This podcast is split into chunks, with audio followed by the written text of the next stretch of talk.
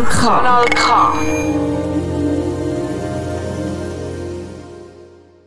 Bei aller Liebe, bei aller Liebe.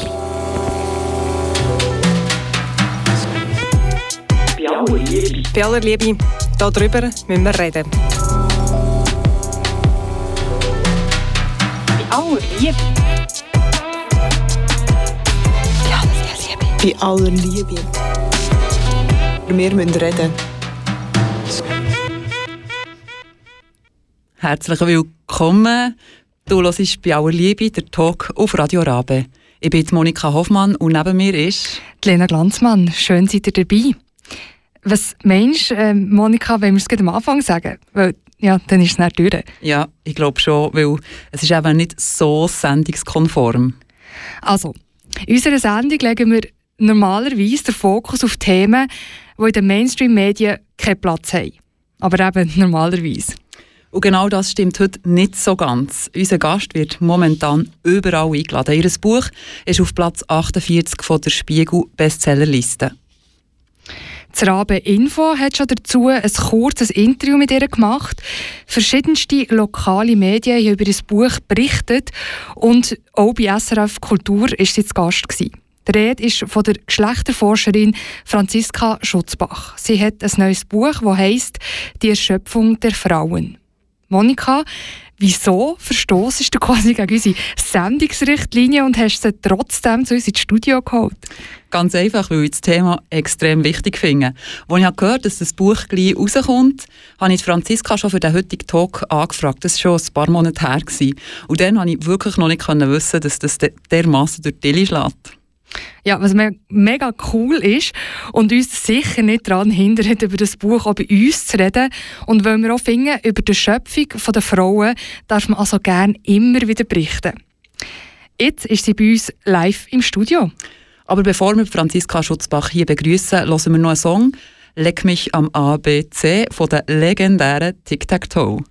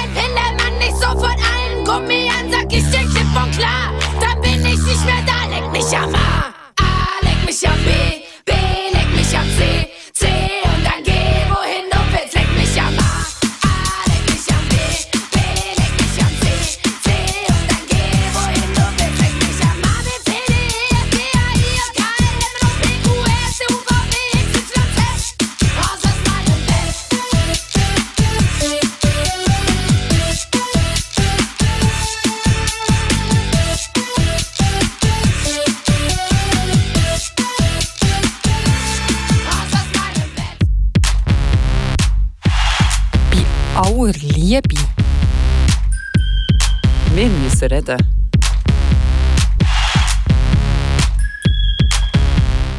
Du hörst den Talk bei aller Liebe, heute mit der Soziologin und Geschlechterforscherin Franziska Schutzbach. Ihr neuestes Buch, «Die Erschöpfung der Frauen», ist im Oktober im Drömer Verlag herausgekommen und hat momentan gerade dermassen Erfolg, so dass die Autorin selber ziemlich erschöpft ist. Franziska Schutzbach, herzlich willkommen hier im Studio. Hey, merci vielmals für die Einladung. Schön hier zu sein. Trotz Erschöpfung. Mega schön bist du hier. Wie geht's dir? Ähm, also es ist so äh, ein Trip im Moment, oder? Ich bin total glücklich und, und, und auf Adrenalin und habe unglaublich viele Einladungen und viele Lesungen können machen, auch trotz Pandemie noch. Es ist jetzt gerade in dieser Lücke zwischen Oktober und jetzt tatsächlich möglich gewesen, all die Lesungen zu machen. Und auf der anderen Seite bin ich natürlich wahnsinnig müde und eben erschöpft und das permanente öffentlich sein, öffentlich auftreten, ähm, sich öffentlich eben auch präsentieren, das ist schon, das habe ich ein unterschätzt, ehrlich gesagt, wie viel das mit einem dann doch macht und wegen dem muss ich jetzt bald mal wieder ins Mausloch zurück. eben für das Titel.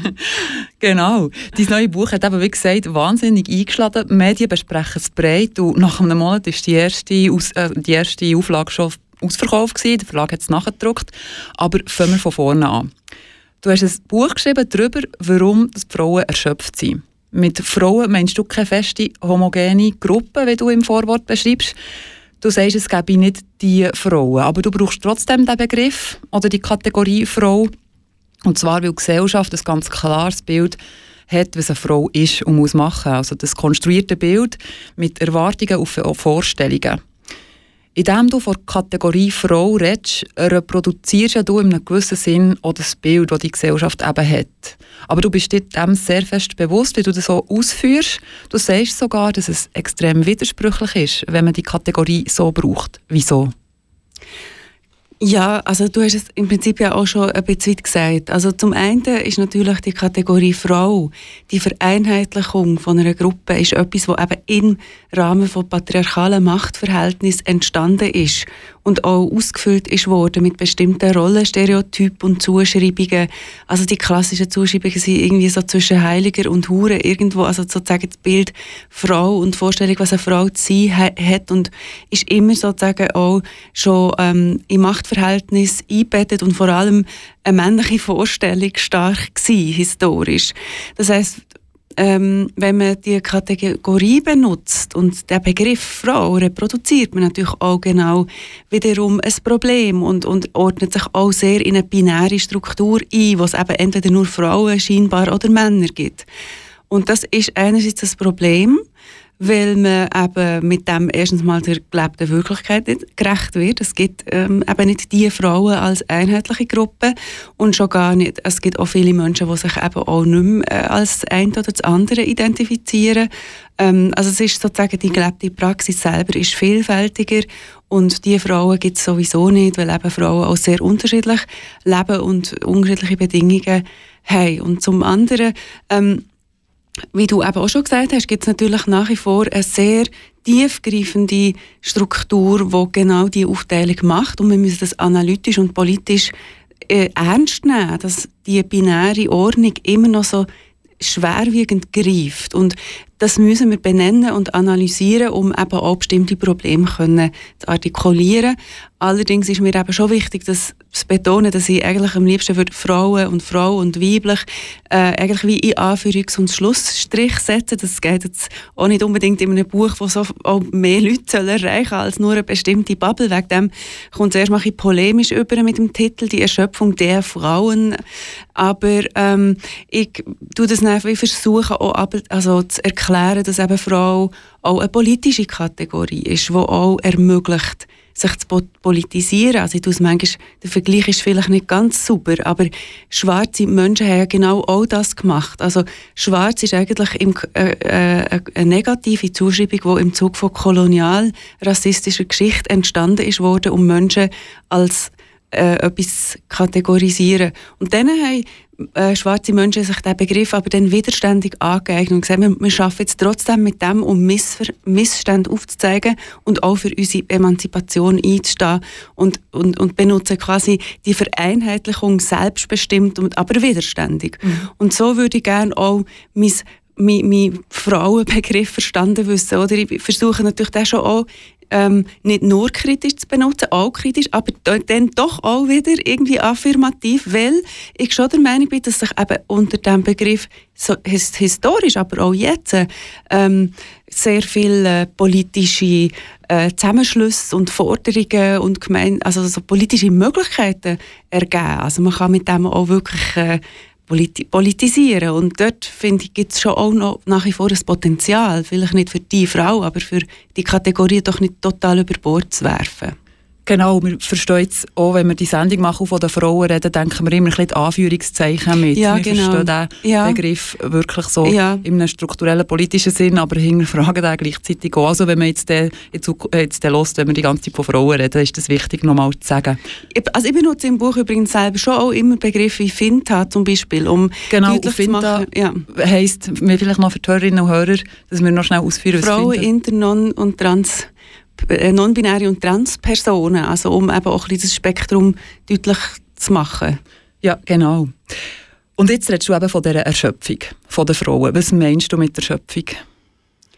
Also ich meine Erschöpfung erstmal nicht in einem klinischen Begriff von Burnout, das ist mir ganz wichtig. Oder ist eben nicht ein Buch über eine klinische Form von Burnouts, wo, äh, wo, wo wie nochmal ein anderer Zugang wäre. Ich bin ja keine Psychologin und, äh, in dem Sinn.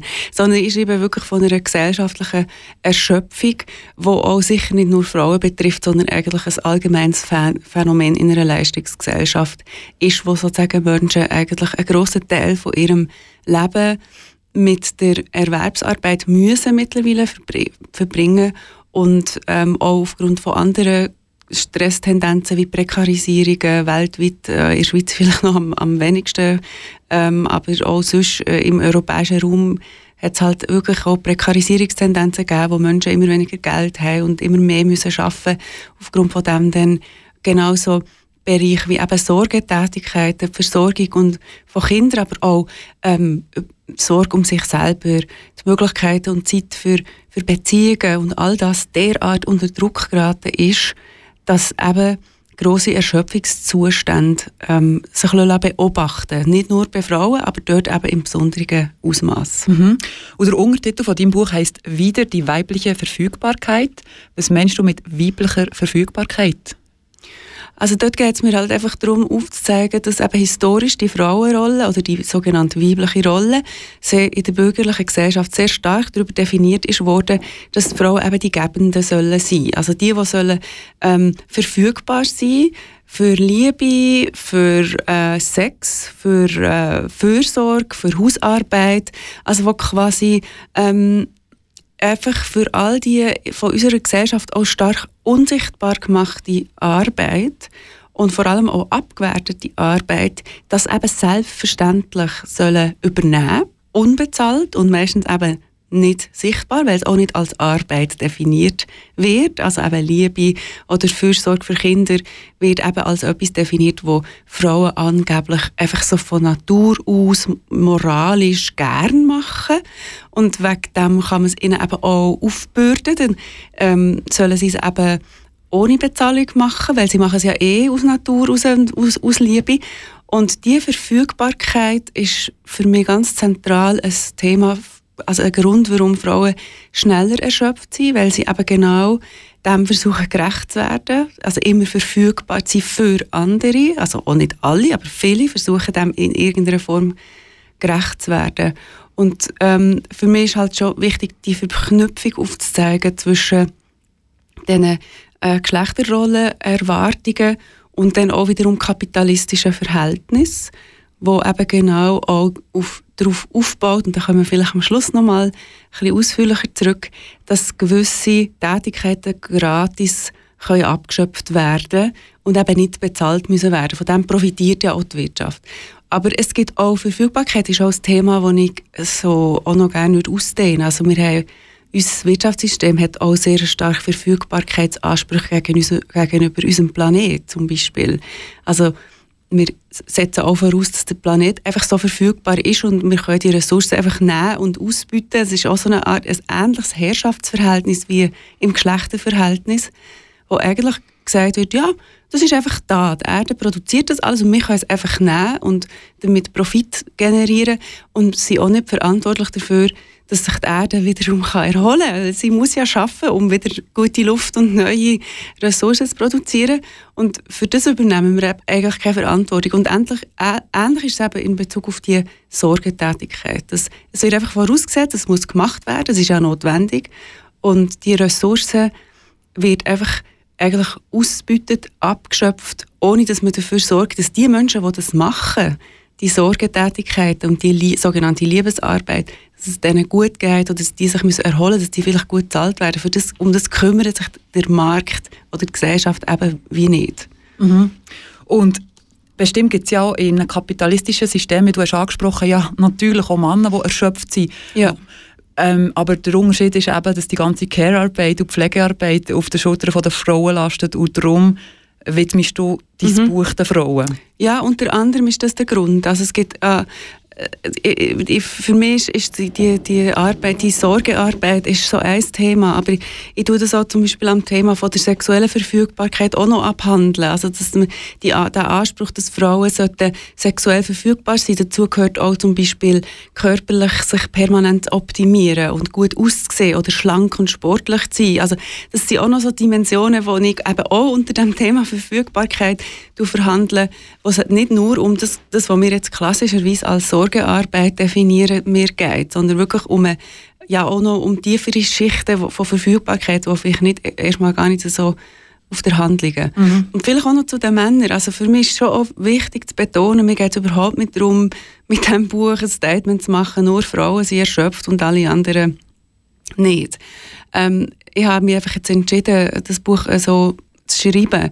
Aber es ist bei den Männern ja eben auch gibt es auch sehr viel Erschöpfungspotenzial. Zum Beispiel, und das hat wiederum auch mit ihrer Geschlechterrolle zu tun, nämlich die permanent verfügbar sein müssen in den Beruf, immer Geld müssen zu verdienen, sehr viel Druck im Beruf erfolgreich sein. Also das sind so Ebenen, wo man auch, auch über Erschöpfungspotenzial für Männer kann und sollte reden, auf jeden Fall. Du hast dein Buch in verschiedene Kapitel gegliedert. In jedem ist eigentlich wie ein Essay aufbauen. Man kann es für sich lesen. Mhm. Jedes Kapitel hat ein Thema. Als ich dieses Buch gelesen habe, ist mir aufgefallen, dass sich ein Thema wie einen roten Faden durchzieht. Ich bin aber nicht sicher, ob das du auch so hast gedacht, aber das möchte ich näher mit dir reden. Das ist die Überperformance. Mit dem meine ich, wenn die Frauen das, was man von ihnen erwartet, extra überperfektionieren. Also zum Beispiel eben das Überperfektionieren vom Schlankheitsideal, wenn man immer dünner wird, bis es zu einer Krankheit wird. Über das reden wir im nächsten Block. Zuerst mal ein bisschen Musik. Wie immer bringen Gäste bei uns Musik mit. Das erste Lied aber war von deiner Tochter Liv, von Tic Tac Toe. Genau. Merci vielmals, Liv. Und ganz ja, lieben Gruß. Von mir auch ganz lieben Gruß, liebe Liv. Danke für die Wahl. Die nächsten drei Lieder sind von dir. Jetzt hören wir Ermutigung von Rolf Biermann. Was bedeutet dir der Song? Ähm, ja, Ermutigung ist für mich ein sehr wichtiges Lied. Ähm, zum Ende haben es meine Eltern gespielt, als ich ein Kind war, also auf der Gitarre. Meine Mutter hat das gesungen sozusagen. Und später habe ich dann eben die Version von Biermann kennengelernt. Und für mich ist es immer sehr wichtig, sich immer wieder so selber Mut zu machen und sozusagen sich davor zu bewahren, nicht frustriert zu werden. Für mich ist das ein ganz zentraler Kern von politischem Aktivismus, ähm, weil wir manchmal dazu tendieren, immer nur ähm, pessimistisch zu sein und immer nur das zu sehen, was immer schlechter wird. Und die Ermutigung ähm, ist für mich insofern wichtig, weil ich glaube, wir müssen, wir können uns das eigentlich Pessimismus nicht leisten, weil wenn wir immer nur das Schlechte sehen, dann ist das auch sehr handlungsentmächtigend. Und wegen dem ist es für mich ganz eine wichtige persönliche Haltung, auch immer wieder mehr selber an der Nase zu nehmen, ey, jetzt nicht nur negativ, hör auf mit dem Dauerfrust, das wird die handlungsunfähig machen. Und das gilt es eben zu vermeiden. Und das Lied ist sozusagen ein Geschenk an alle, die jetzt gerade vielleicht mega frustriert sind und dazu tendieren, das Handtuch zu werfen.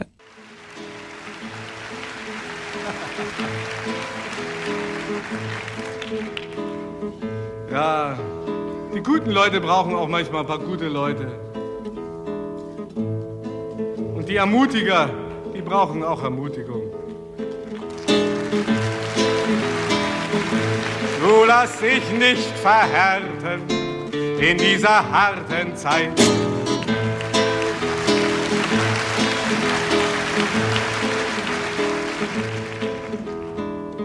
Die allzu hart sind, brechen, die allzu spitz sind, stechen und brechen ab sogleich. Und brechen ab sogleich.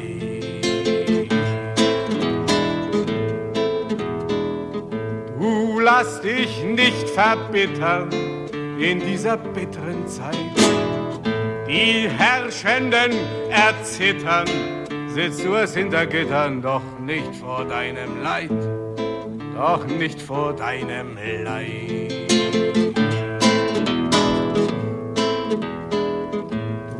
Lass dich nicht erschrecken in dieser Schreckenzeit. Das wollen sie doch bezwecken, dass wir die Waffen strecken schon vor dem großen Streit, schon vor dem großen Streit.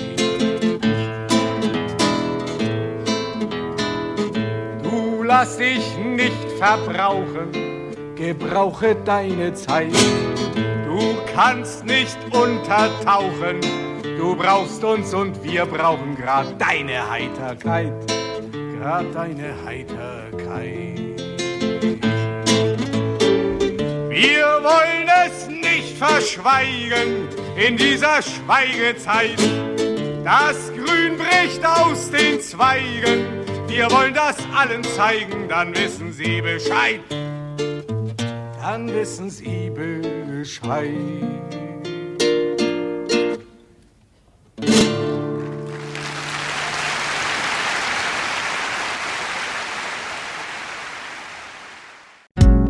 Kanal K.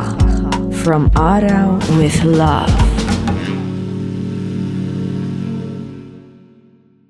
Du hörst «Der Talk» bei aller Liebe, heute mit der Soziologin Franziska Schutzbach zu ihrem neuen Buch «Die Erschöpfung der Frauen». Das Buch thematisiert, warum Frauen in der heutigen Gesellschaft erschöpft können sein Über die Arbeit, die die Frauen leisten, weil sie von ihnen erwartet wird. Zum Beispiel die Sorge- und Pflegearbeit. Man sagt auch Care-Arbeit, wo man selbstverständlich annimmt, dass das etwas ist, was Frauen besser können. Und weil man das annimmt, wird auch verlangt, dass die Frauen das übernehmen. Und klar, heute können Frauen auch Karriere machen, aber von ihnen werden eben immer, wird eben immer auch noch verlangt, dass sie die ganze emotionale Arbeit tragen. Und so emotionale Arbeit, wie zum Beispiel das Geburtsgeschenk für einen Arbeitskollegen kaufen, wird nicht als Arbeit gesehen. Aber gerade so unsichtbare Arbeit, die auch immer wieder anfällt, führt zu einer Erschöpfung. Ein Punkt, der mir bei der Lektüre des Buches ist aufgefallen ist, das Überperformen von einer zugeschriebenen Rolle. Auch das kann zur Ermüdung führen. Mit dem meine ich, wenn Frauen das, was man von ihnen erwartet, extra überperfektionieren. Und das ist ein sehr widersprüchliches Phänomen. Einerseits erfüllt man die Erwartungen an die Frauenrolle, also das, was die Gesellschaft von ihm erwartet, und andererseits tut man die Erwartungen extra übertrieben, also überperformen. Also man übertreibt so fest und hat dabei das Gefühl, es sei eine eigene Entscheidung und ein eigener Wunsch, und man hat das Gefühl, man hat die Macht über das eigene Handeln. Franziska, du beschreibst genau das Phänomen auch im Zusammenhang mit Mutterschaft. Mutterschaft verhelfe Frauen zu einer gewissen Handlungsmacht, wie du das nennst. In einer Welt, wo sonst wenig Raum und Freiheit für sie vorgesehen ist. Wie meinst du das? Ja, also das sozusagen das Übernehmen von Verantwortung und Hauptverantwortung für Familie, für Hausarbeit, äh, je nachdem durchaus auch identitätsstiftend kann sein. Und nicht nur das, es gibt durchaus auch Frauen, die das missbräuchlich tätigen, also die sozusagen auch sehr starke Dominanzrollen einnehmen in ihren Familien oder in dieser Mutterrolle. Also ähm, ich denke, dort gibt es auch durchaus äh, den Aufruf, eben auch selbstkritisch zu sein, aus einer feministischen Position raus. Allerdings ist es eben genau wie du so auch schon gesagt hast, oder? Es so oftmals wie eine Gesellschaft, wo ähm, Frauen nach wie vor viel weniger Möglichkeiten haben, weniger Macht und vor allem auch viel weniger Ressourcen, ganz banal ökonomisch gesehen auch, dann sozusagen halt, dass wie ein Angebot ist, dann wenigstens in diesem privaten Raum Macht auszuspielen oder mächtig zu sein und dort auch zu Handlangerinnen vom Patriarchat zu werden. Das kann sich für Frauen ja durchaus auch lohnen. Also die, mm, das ist aber ein Phänomen, das eigentlich alle minorisierten oder diskriminierten Gruppen betrifft, oder? dass sie sozusagen Gefahr laufen, in einem System, wo sie minorisiert, Handlanger von den Herrschenden zu werden und versuchen, möglichst äh, sozusagen das zu erfüllen, was die Herrschenden von ihnen erwarten, in der Hoffnung, dass sie dann vielleicht doch noch ein bisschen Anerkennung und Macht bekommen. Und das ist nur so ein Beispiel, wie, wie eine Mutterrolle eben auch ähm, ja, patriarchatskonform kann ausgelebt werden. Also das sozusagen, wir kennen das ja auch aus früheren äh, historischen Zusammenhängen, dass oftmals die Mütter diejenigen waren, die ihre Töchter dann zwangsverheiratet haben und darauf beharrt haben, dass, dass Töchter eingewiesen werden in die, in die Hausfrauen. Rolle, Tätigkeit und, und dort wahnsinnig äh, ihre eigenen Töchter gezwungen haben, jetzt perfekte Haus, Hausfrauen und Mütter müssen sein, die quasi eigentlich wie die Mütter die Rolle übernommen haben, ähm, gemäss dem Patriarchat äh, richtige Töchter oder richtige Kinder zu produzieren. Das Gleiche kann man auch bei der Erziehung von Jungs sagen, wo Frauen vielleicht dann, ja, also eben auch schlussendlich die Söhne äh, konform äh, für, eine, für das Militär und für's Aus, äh, für, für, für bestimmte Machtpositionen erziehen. Also sozusagen die Mittäterschaft von Frauen im Patriarchat ist unbestritten. Das, das haben sie gemacht und machen sie noch immer und über das müssen wir auch kritisch äh, reflektieren.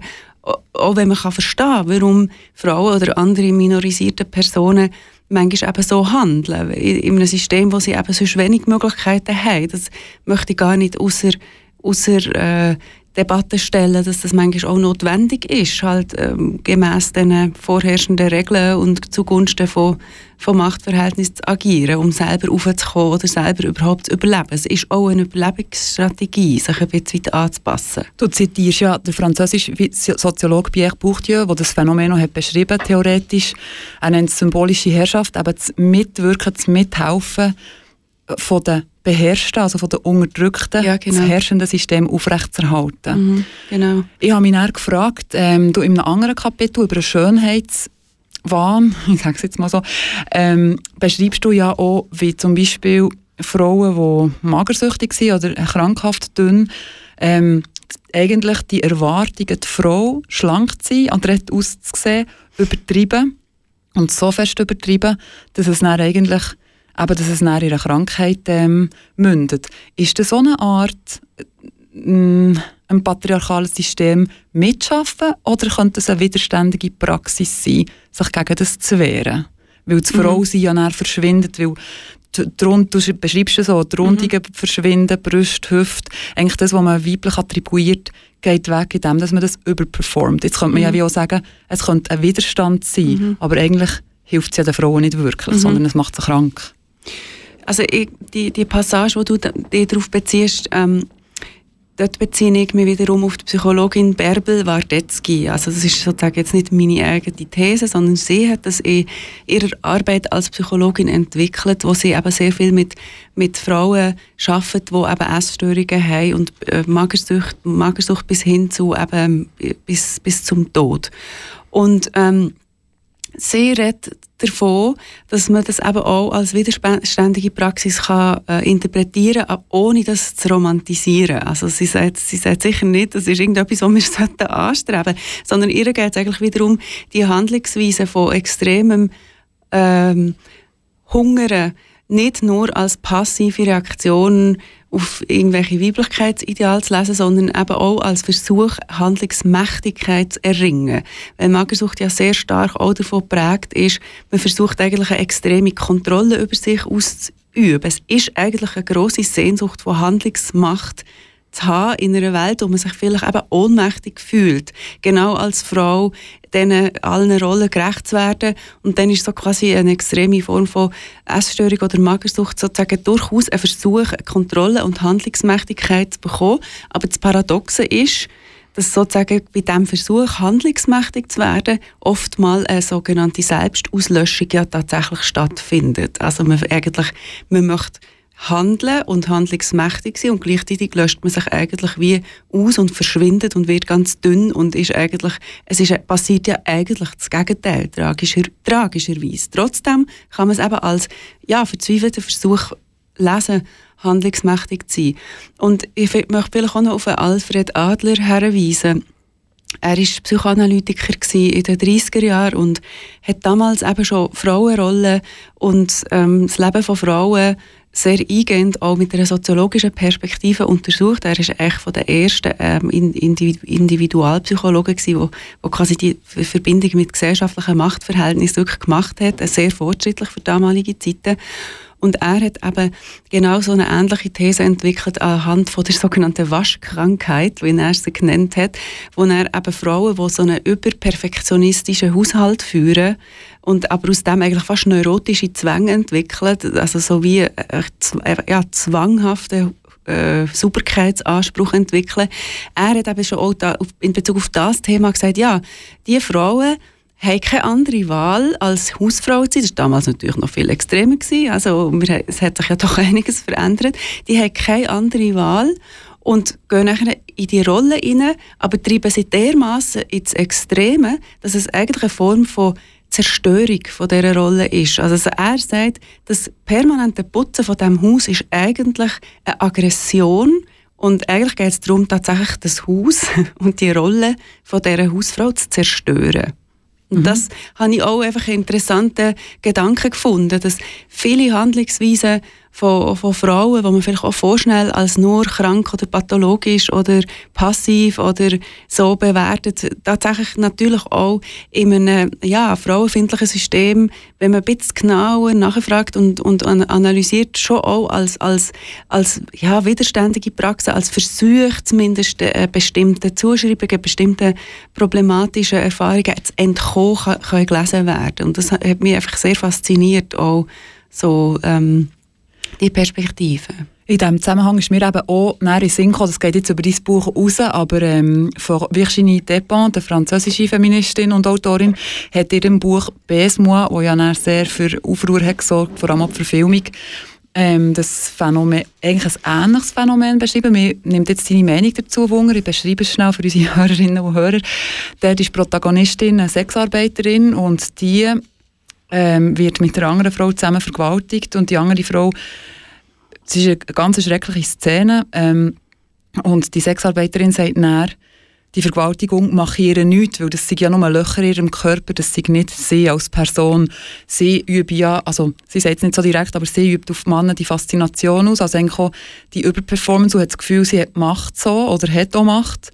Und durch die Vergewaltigung übt sie die Macht eigentlich aus und, und sagt, ich lasse mich von dem nicht zerstören. Jetzt könnte man auch sagen, es ist eine Überperformance von der sexuellen Verfügbarkeit mhm. und ähm, wo aber dann wie die Magersucht auch zur Selbstauslöschung kann führen kann. Weil Feministinnen haben ja dazu mal so heftige Debatten geführt darüber, wie man Vergewaltigungen soll deuten oder den Körper oder eben auch Penetration. Wie, wie siehst du das? Ist das ein ähnliches Phänomen? Siehst du da gewisse Zusammenhänge?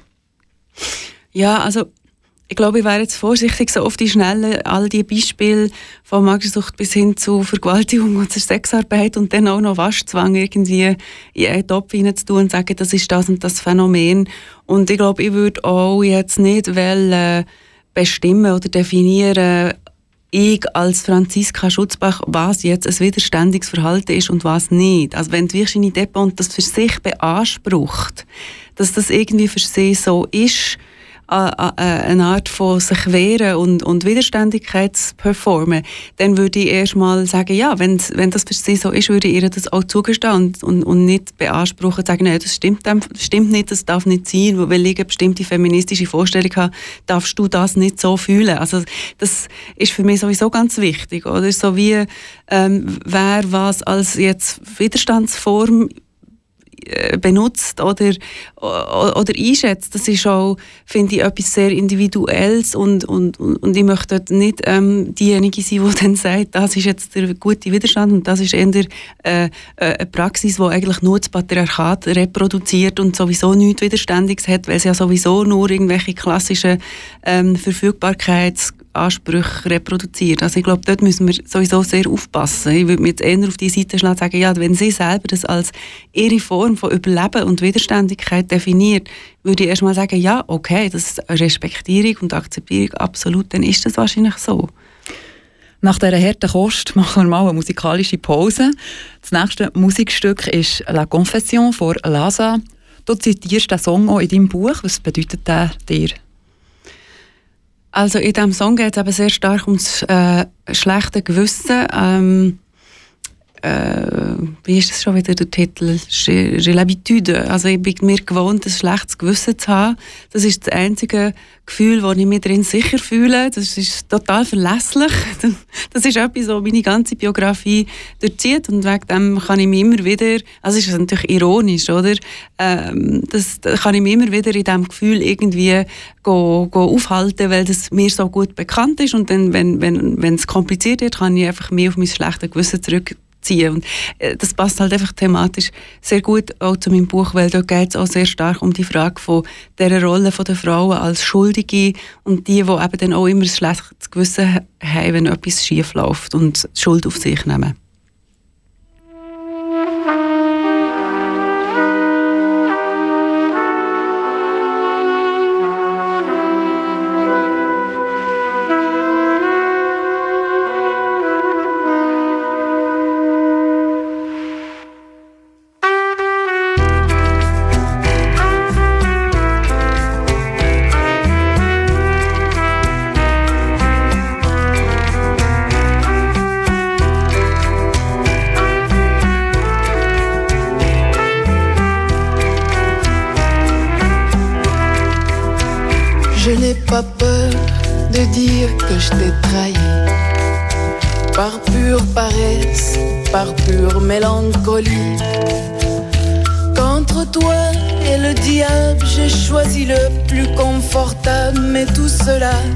Pas pourquoi je me sens coupable.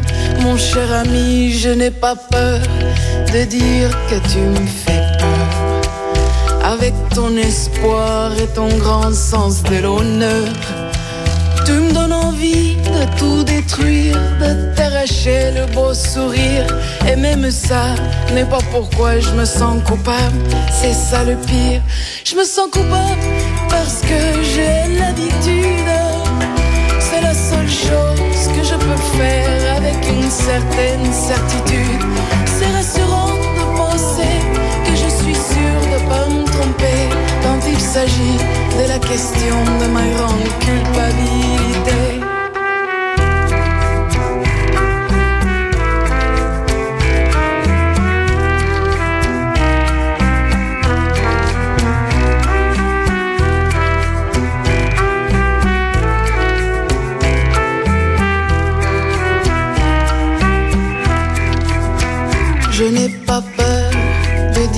Que j'ai triché.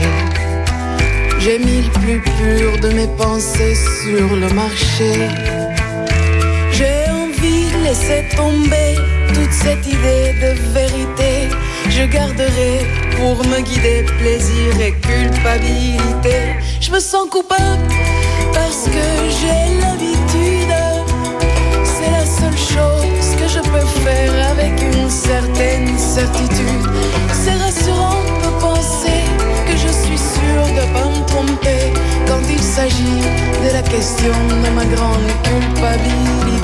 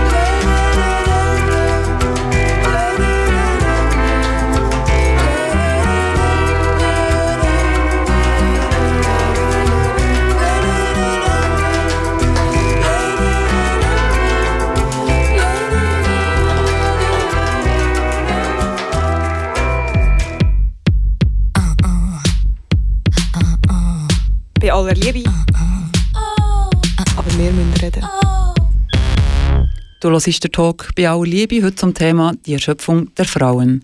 Das ist der Titel vom neuesten Buch von Soziologin Franziska Schutzbach. Sie ist heute Gast bei uns im Studio. Wir haben darüber geredet, inwiefern das Überperfektionieren von weiblichen Idealvorstellungen als Widerstand kann angenommen werden oder im Gegenteil das patriarchale System kann stützen Jetzt gehen wir noch auf einen anderen Punkt ein, das Mantra vom positiven Denken. Franziska, du hast dem Thema ein Unterkapitel gewidmet. Was genau ist das Mantra vom positiven Denken? es sind verschiedene Sachen. Also zum einen glaube ich, ähm, ich glaube, ich nenne es Doktrin. Doktrin vom positiven Denken ist, glaube ich, etwas sehr, also glaube doch, ich glaube ich denke das wirklich, es ist eine sehr neoliberale Prämisse, wo ähm, eigentlich so eine Art von Fortschrittsdoktrin eben drin steckt, dass alles immer ausgerichtet ist auf Verbesserung, Optimierung, Fortschritt und ja und genau die ähm, neoliberale Fortschrittsdoktrin haben eben Menschen mit der Zeit auch sehr stark ähm, als Individuen übernommen. Das ist ihnen nahegelegt worden, sie müssen eben, um in diesem System erfolgreich zu sein, permanent sich selber optimieren. Und das hat massiv zugenommen in den letzten Jahrzehnten und vor allem eben auch mit so psychologischen Konzepten wie positives Denken, also die, der Vorstellung, dass alles äh, dass alles sich verbessert, wenn man nur eben die ganze Zeit schön optimistisch ist und seine Yoga-Übungen macht und irgendwie an, an, an grossen Erfolg glaubt. Und diese Doktrin hat aus meiner Sicht sehr stark die Menschen in die Situation gebracht, dass sie gesellschaftliche Strukturen echt nicht mehr wahrnehmen oder erkennen. Dass sie quasi die Gründe, warum sie zum Beispiel vielleicht prekär leben oder von Armut betroffen sind, gar nicht mehr in einem ungerechten System verorten, sondern als Problem von ihnen selber, weil sie einfach individuell scheitern und nicht genug Selbstoptimierung und positives Denken betreiben. Das heißt, eigentlich ist das eine komplette depolitisierte ähm, Zugangsweise zu, zu, aus meiner Sicht, gesellschaftlichen Problemen. Und das ist auch genau das, was ich versuche im Buch wie eben nicht zu machen. Ich schreibe zwar auch über Gefühl, über, über psychologische Phänomene wie eben Erschöpfungsgefühl und gleichzeitig ist es mir aber genau ein Anliegen, die genau nicht auf eine rein individuelle Problemlage zurückzuführen, eben genau nicht sagen, das ist, weil ihr alle falsch lebt und ihr eure Work-Life-Balance, Hausaufgaben nicht äh, macht, sondern es ist verknüpft mit einem äh, ausbeuterischen System, sowohl auf der kapitalistischen, aber eben auch Geschlechtermachtverhältnisebene. Nachfolgend auf das Kapitel zitierst du in deinem Buch die Schweizer Feministin Iris von Roten. Ich sage Zitat, ich habe es ein bisschen gekürzt. Mir scheint, die Frauen hätten zu häufig gute Miene zum bösen Spiel gemacht. Ich halte es für nötig, dem Missfallen Ausdruck zu geben. Das ist ja das Gegenteil von, dem, von dieser Doktrin vom positiven Denken. Auf die Spitze treiben tut es die Aussage von US-amerikanischen Aktivistin Audre Lorde. Sie findet, Frauen sollen hässig sein. Weil nur so gibt es einem Kraft, etwas zu verändern. Sie nennt es visionäre Kraft. Findest du auch so, die Frauen sollten mehr hässig sein? Ja, absolut. Also ich, ich reihe mich dort ja auch in eine ähm, queer-feministische Tradition vom Schreiben ein. Oder? Es gibt äh, äh eine Tradition von oder Genealogie von SchreiberInnen, da gehört eben Audre Lorde dazu, da gehören aber auch Leute wie Anne Svetkovic, die das Buch «I'm de uh, Depressed, It Might Be Political» geschrieben hat. Äh, dort gehören Leute dazu wie Iris von Roten, aber auch ähm, schon andere äh, viele andere, die quasi die, die, die Frage vom negativen Gefühl ins Zentrum gestellt haben. Also man kann das auch in der kritischen Theorie beim Adorno sehen, wo ja auch immer darauf pocht hat, wir müssen erstmal negieren und nicht schon immer eine positive Lösung für alles haben. Wir müssen erstmal in, in der Negation bleiben. Also das heißt, bei dem Gefühl, irgendetwas ist falsch in dieser Gesellschaft und wir beschreiben das und kritisieren das und haben auch eine gewisse Wut über die Verhältnisse und, und erst dann irgendwie so quasi die Vorstellung und jetzt, jetzt kommt die Lösung und die Veränderung, sondern wir müssen wirklich zuerst mal das Negative akzeptieren. Ähm, vielleicht auch, ah, genau, jemand, den ich noch vergessen habe, ist natürlich Sarah Ahmed, auch eine wichtige feministische Denkerin. Sie hat viel über die Rolle von der Killjoy geredet, äh, äh, geschrieben. Also, was ihr eben wiederum geht, die Figur ist eben auch durchaus eine feministische Figur, die, die sozusagen die unbequemen Wahrheiten ausspricht. Ähm, und die Freude verdirbt in dem Moment, wo alle das Gefühl haben, es ist doch alles super. Und dann kommt eben die Killjoy, die Spielverderberin, die herstellt und sagt, nein, es ist überhaupt nicht gut, wir haben hier sexistische Probleme oder es gibt Rassismus und sozusagen sich traut, die Party zu verderben. Und ich denke, genau das ist, ist für mich schon eine zentrale, aktivistische, aber auch ähm, Schri als Schreiberin äh, eine wichtige ähm, ja, Prämisse, die Killjoy, äh, die Wut äh, zu umarmen, in dem Sinn, das eben als, als etwas zu sehen, woraus auch politische Kraft kann entstehen und ähm, ich sehe das halt einfach als etwas sehr vielversprechendes an, wenn, wenn Menschen sich zugestehen, ja auch ihre Wut gewissermaßen zu nutzen für politischen Aktivismus. Allerdings ist es mir auch sehr wichtig, wiederum von Hass abzugrenzen. Also es geht mir schon um wirklich differenzierte Perspektive auf, auf Wut, weil es gibt ja Wutformen, wie wir ja jetzt auch gerade wieder aktuell in der ganzen Corona-Krise und auch generell von rechts oder äh, von verschiedenen ähm, Akteurinnen sehen, wo, wo Wut eben in Hass umschlägt, wo, wo es eben genau nicht mehr um eine produktive Art von Wut, politischer Wut geht, sondern um eine sehr destruktive. Und ich denke, dort äh, sind wir auch angehalten, eben auch sehr präzise zu sein, was denn eigentlich genau, also wo ist Wut etwas, wo äh, im feministischen Kämpfen hilfreich ist und wo schlägt es aber eben auch um in problematische Gefühlsformen. Ich denke, dort gibt, müssen wir auch selbstkritisch bleiben. Genau, die Wut äh, stellst du ja eben der Doktrin vom positiven Denken entgegen, wo mhm. einem rauslöpft aus dem Individuellen und die Möglichkeit gibt, eben strukturelle Fehllagen zu sehen genau. und sich zusammenschließen und miteinander ja. in eine Beziehung zu kommen und zusammen zu kämpfen oder gegen, zusammen gegen Missstände anzugehen. Ja, genau. Also das positive Denken ist für mich sehr stark auf der Seite von der Individualisierung wo eben genau äh, Veränderung dann höchstens in, in dieser Selbstoptimierung stattfindet. Ich möchte das auch nicht per se verteufeln. Also auch Selbstoptimierung kann ja durchaus auch etwas Selbstermächtigendes haben. Also gerade in einer Welt, die so kompliziert ist geworden und es wirklich schwierig ist, die gesellschaftlichen Verhältnisse noch zu durchschauen und zu verstehen. Also ich kann ja auch genau, okay, wenigstens habe ich heute mal noch schon meine Yoga-Übungen, das habe ich wenigstens schon mal hergebracht. Also es kann ja, ich will es auch nicht nur so ganz pauschal abtun. Es kann, äh, äh, es, wirklich nicht, das ist nicht mein Anliegen. Aber trotzdem sehe ich so, so die politischen Möglichkeiten schon tatsächlich eher in der, in der, in der Negation, aber nicht im Pessimismus. Also auch dort wird es nochmal äh, äh, komplex. Also ich berufe mich dort sehr gerne auf Gramsci, wo das Sprichwort, wie hat es schon wieder geheißen, also ähm, negativ im, der, im, im, Denken, aber optimistisch im Handeln. Also so quasi, es braucht so eine Balance zwischen Negation und trotzdem handlungsfähig zu bleiben. Und ich denke, da geht es natürlich nicht nur darum, einfach hässig zu sein, so, also das wäre mir dann zu kurz gegriffen, sondern es geht dann auch darum, was mache ich mit dieser Wut? Kann ich zum Beispiel mich mit anderen zusammenschließen? Werde ich, ähm, ja, schließe ich mich auch einer Organisation an? Es gibt ja schon sehr viel, was passiert. Also so quasi, was passiert denn mit dem? Weil einfach nur sein, ich glaube, ähm, ist dann auch nicht unbedingt gesund. Abschließend in deinem Buch beschreibst du ja, dass unser Wirtschaftssystem so aufgebaut ist, dass es Frauen erschöpft. Und wenn wir jetzt noch bei dieser Erschöpfung nochmal bleiben oder zu der zurückkommen.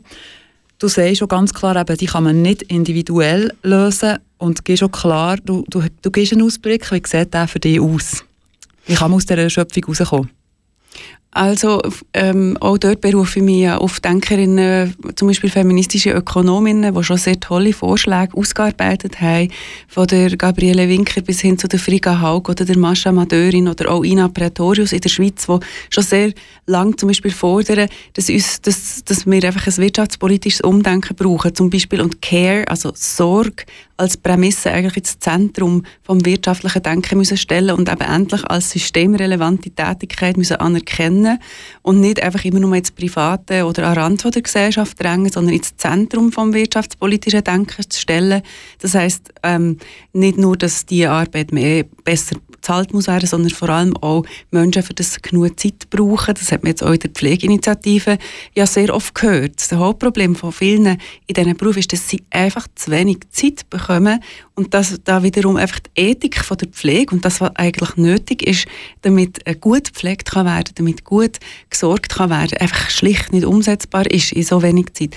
Das heißt, wir müssen Zeit freischaufeln und Ressourcen für Sorgetätigkeiten. Das heißt natürlich in der letzten Instanz Erwerbsarbeits, radikale Erwerbsarbeitsverkürzung. Das ist mal so eine mögliche Forderung. Und dann natürlich eben Wirtschaftstheorien anders aufbauen. Also der Adam Smith, ich sage immer das Beispiel, der hat ja in, in seiner marktwirtschaftlichen Theorie, äh, die er ausgearbeitet hat, ähm, eben zum Beispiel Sorgearbeit überhaupt nicht berücksichtigt, obwohl er eben das Leben lang bei ihrer Mutter gelebt hat und sie hat im Hintergrund alles abgewaschen und, und putzt und gekocht. Aber in seiner Theorie ist kein Wort davon vorgekommen, dass ja seine ganze Produktivität darauf beruht, dass jemand im Hintergrund gratis geschafft hat. Und ich sage immer, ja, er hat ja von der unsichtbaren Hand des Marktes geredet und ich würde jetzt eben mal von der unsichtbaren Hand der Mutter oder der Frauen reden. Und genau dort brauchen wir einfach äh, eine andere Wirtschaftstheorie und das, da müssen wir auch an den Unis also, äh, schauen. Die HSG muss endlich mal ein Seminar zum Thema Care-Arbeit anbieten und, und, und im Bruttoinlandprodukt muss endlich mitberechnet berechnet werden, wie viel unbezahlte Arbeit geleistet wird, damit wir überhaupt wirtschaften und überhaupt Profit erwirtschaften können. Und das passiert bis jetzt noch nicht und das, das ist natürlich die Voraussetzung von diesem Umdenken.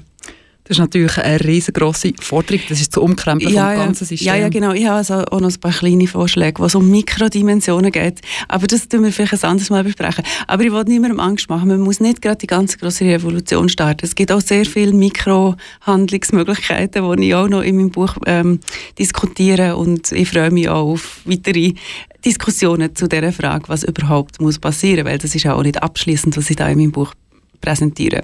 Die zweite Auflage ist draussen, es ist also wieder Die vierte schon. Die vierte, das ist unglaublich. ja. Franziska Schutzbach, ganz herzlichen Dank. Hast du dir trotzdem viel Stress Zeit genommen, bist zu uns auf Bern ins Rabenstudio gekommen. Das ist nicht selbstverständlich. Merci vielmals. Es hat Spass gemacht. Danke vielmals fürs Gespräch. Der letzte Song ist auch von dir, das ist der Libertango von Grace, Grace Jones. Sorry, nochmal. Das ist der Libertango von Grace Jones. Wieso hast du den mitgebracht? Ähm, die Platte ist bei, bei meinen Eltern im Wohnzimmer gestanden und das ist glaube für mich als Kind so die erste Begegnung mit so einer non-binären ähm, Persönlichkeitsperformance gewesen. Grace Jones als schwarze Frau auf dem Plattencover, unglaublich androgyn und das hat mich total fasziniert und für mich war klar gewesen, ah okay, es gibt eine andere Welt als nur binäre Geschlechterpositionen.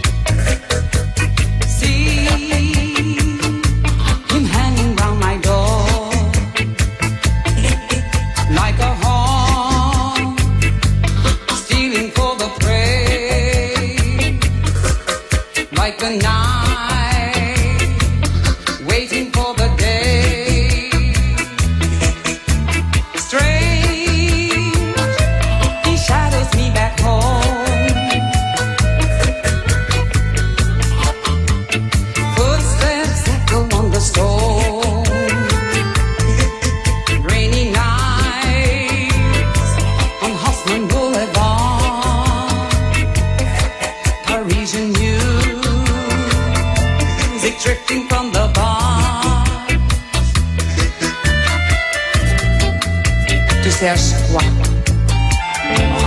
la mort. Tu te prends pour qui? Toi aussi, tu détestes la vie.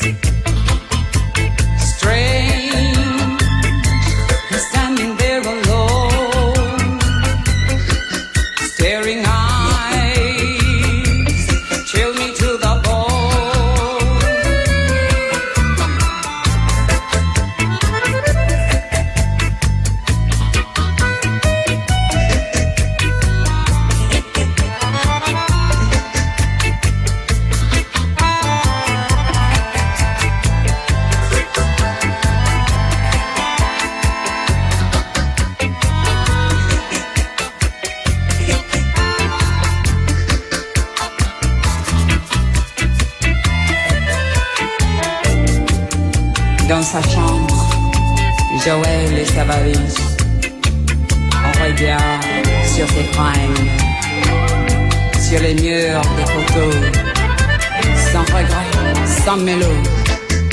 La porte est claquée, Joël est.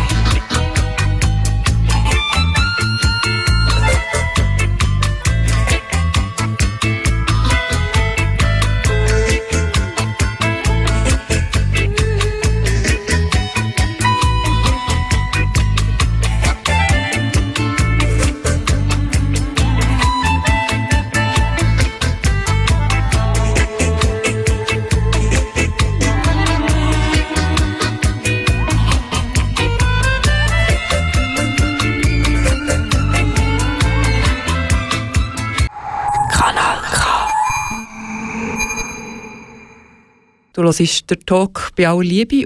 Heute ist die Soziologin und Geschlechterforscherin Franziska Schutzbach bei uns zu Gast. Gewesen. Sie hat gerade ein Buch über die Erschöpfung der Frauen publiziert. Und über das haben wir uns unterhalten. Für alle, die es jetzt kaufen wollen, heisst «Die Erschöpfung der Frauen» und ist im Trömer Verlag herausgekommen. Wenn du erst jetzt hast eingeschaltet hast, kein Problem. Du kannst den Talk als Podcast auf unserer Website nachhören Etwas weniger kompliziert findest du es auf Facebook oder auf unserem Instagram-Account. Dort einfach äh, «bei aller Liebe» eingeben und dann findest du den Link zu dieser Sendung und allen alten. Schön, dass du dabei warst. Im Mic verabschiedet sich Monika Hoffmann. Und Lena Glanzmann. Bis zum nächsten Mal. Bei aller Liebe. Bei aller Liebe. Bei aller Liebe. Wir müssen reden. Bei aller Liebe. Wir Bei müssen aller reden. Liebe. Aber wir müssen reden. Hier auf Radio Rabe.